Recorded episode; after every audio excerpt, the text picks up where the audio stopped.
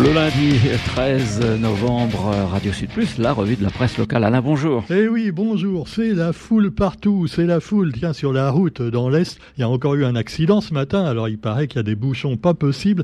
Donc, dans la direction de Saint-Denis, voilà, en partant de Saint-Benoît. Et puis, c'est la foule également, bah, à la une du quotidien, avec le rouleau compresseur Rajoline. Rajoline, euh, non, Roger, ce n'est pas une marque de nettoyant pour les WC, c'est euh, donc l'élection présidentielle de Madagascar et c'est le président sortant qui voudrait bien rester. Et le rouleau compresseur, c'est lui, car il fait de grandes manifestations pour fêter évidemment sa victoire programmée dès le premier tour dans la prochaine élection qui aura lieu donc euh, ce week-end. Alors le président sortant, André Rajoline, se dit assuré d'une victoire dès le premier tour de cette élection et pour cela il déploie les grands moyens comme ce week-end, ce week-end dernier, donc à Thomasine, autrement dit Tamatave, poumon économique et plus grand port du pays. Alors on note par exemple que pour aller de Tananarive à Tamatave, autrement dit d'Antananarive à Thomasine, eh bien il a pris l'avion, un jet privé.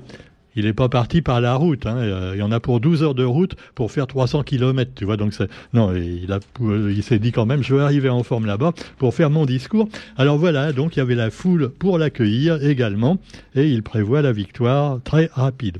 Il y avait la foule également, eh bien, il paraît-il, en métropole pour les manifestations contre l'antisémitisme. Alors évidemment, bon, euh, certains vont dire, mais pourquoi seulement contre l'antisémitisme et pourquoi pas également contre euh, bah, ceux qui veulent tuer tous les musulmans. Hein. Ah bah oui, parce qu'il y en a aussi. Ah bah oui, non, mais ça n'a rien à voir. Donc on parle pas là de tout ça, mais on parle évidemment d'un sujet qui fâche, à savoir la guerre en Israël. Et Emmanuel Macron, lui, n'était pas présent à la manifestation parce qu'il est très occupé un petit peu partout, mais il a également pris fait et cause pour les Israéliens qui ont été assassinés lâchement par le Hamas, euh, groupe d'assassins, on le sait, terroristes, islamistes, hein, qui n'a rien à voir euh, souvent avec la population de Gaza, mais c'est quand même la population de Gaza qui en prend maintenant plein la tronche parce que hein, on se souvient dans la Bible, hein, voilà, l'Ancien Testament, œil pour œil, dent pour dent.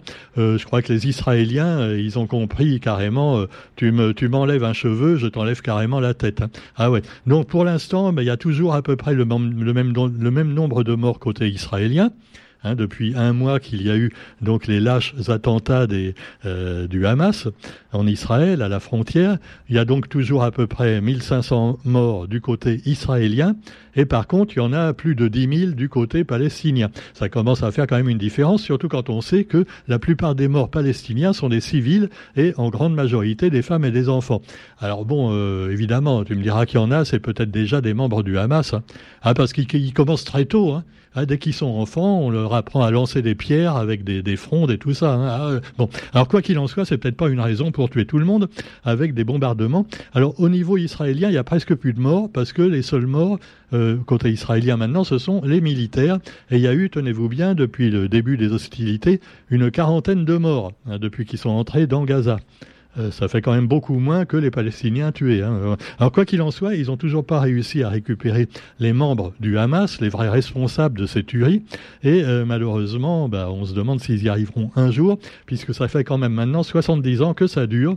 Et puis finalement, c'est toujours un petit peu le même cinéma, malheureusement un cinéma bien réel.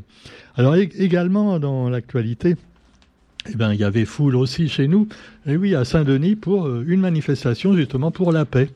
Et là, ça regroupait les gens qui étaient pour la paix, aussi bien la paix en Palestine que la paix en Israël, et donc la fin des hostilités pour laisser non seulement une trêve pour les civils, mais une paix véritable. Mais là, c'est pas encore pour demain, la veille.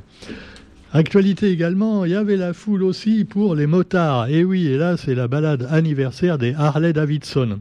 Alors, je n'ai besoin de personne en Harley Davidson, comme chantait donc euh, Brigitte Bardot avec Gainsbourg, hein, quand même, hein, je crois qu'il avait fait la chanson. Et alors là, les Harley Davidson, on les reconnaît, paraît-il, à leur euh, pétarade particulière.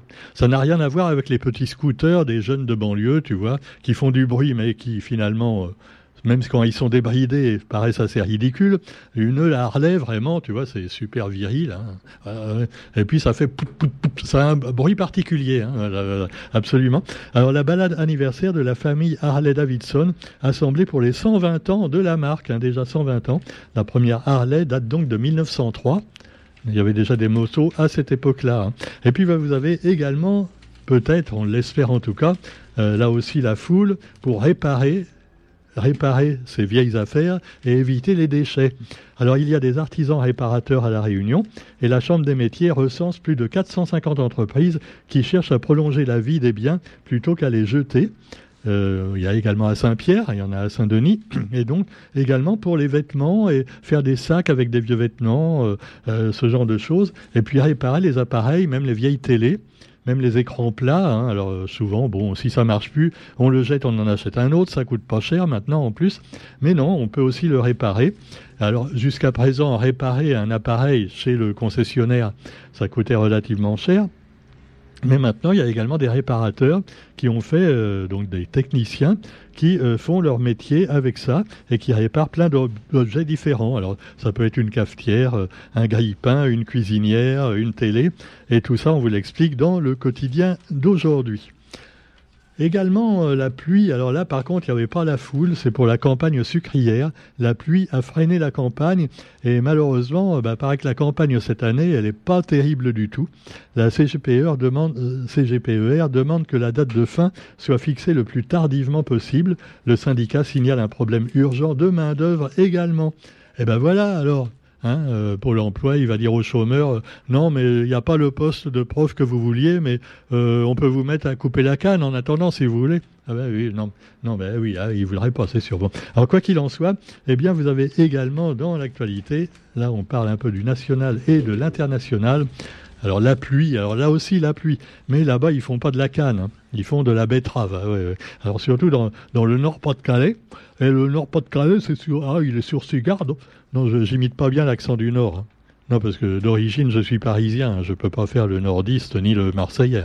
Quoique le marseillais, c'est plus facile. Tiens, il paraît que non, mais c'est pas la même équipe, mais je m'en fous. Dimitri Payet, notre Dimitri, a marqué un coup franc qui a permis à son équipe de gagner. C'est dans Info euh, aujourd'hui. Ben, on est bien content, voilà. Un article également passionnant, donc, sur euh, un lion qui s'était échappé d'un cirque et euh, le lion Kimba de retour dans sa cage. Alors, euh, ça s'est passé en Italie, et alors le lion s'est échappé de sa cage, ou alors un petit malin l'a fait sortir, on ne sait pas, et il s'est baladé dans la ville, dans les rues de la ville de Ladispoli, en Italie. Alors, il paraît qu'il a semé quand même la, panique chez les gens, alors qu'il était très gentil, il a attaqué personne, même lui, il était un peu effrayé par les passants, tu vois, comme un chien ou un chat euh, euh, voilà, abandonné. Et alors, il voulait bien retourner dans sa cage, mais il savait plus où était le cirque, alors c'était embêtant. Bon, on a réussi à le faire revenir, et sans qu'il y ait de blessés. Et le lion est également en bonne santé, il n'a pas été maltraité.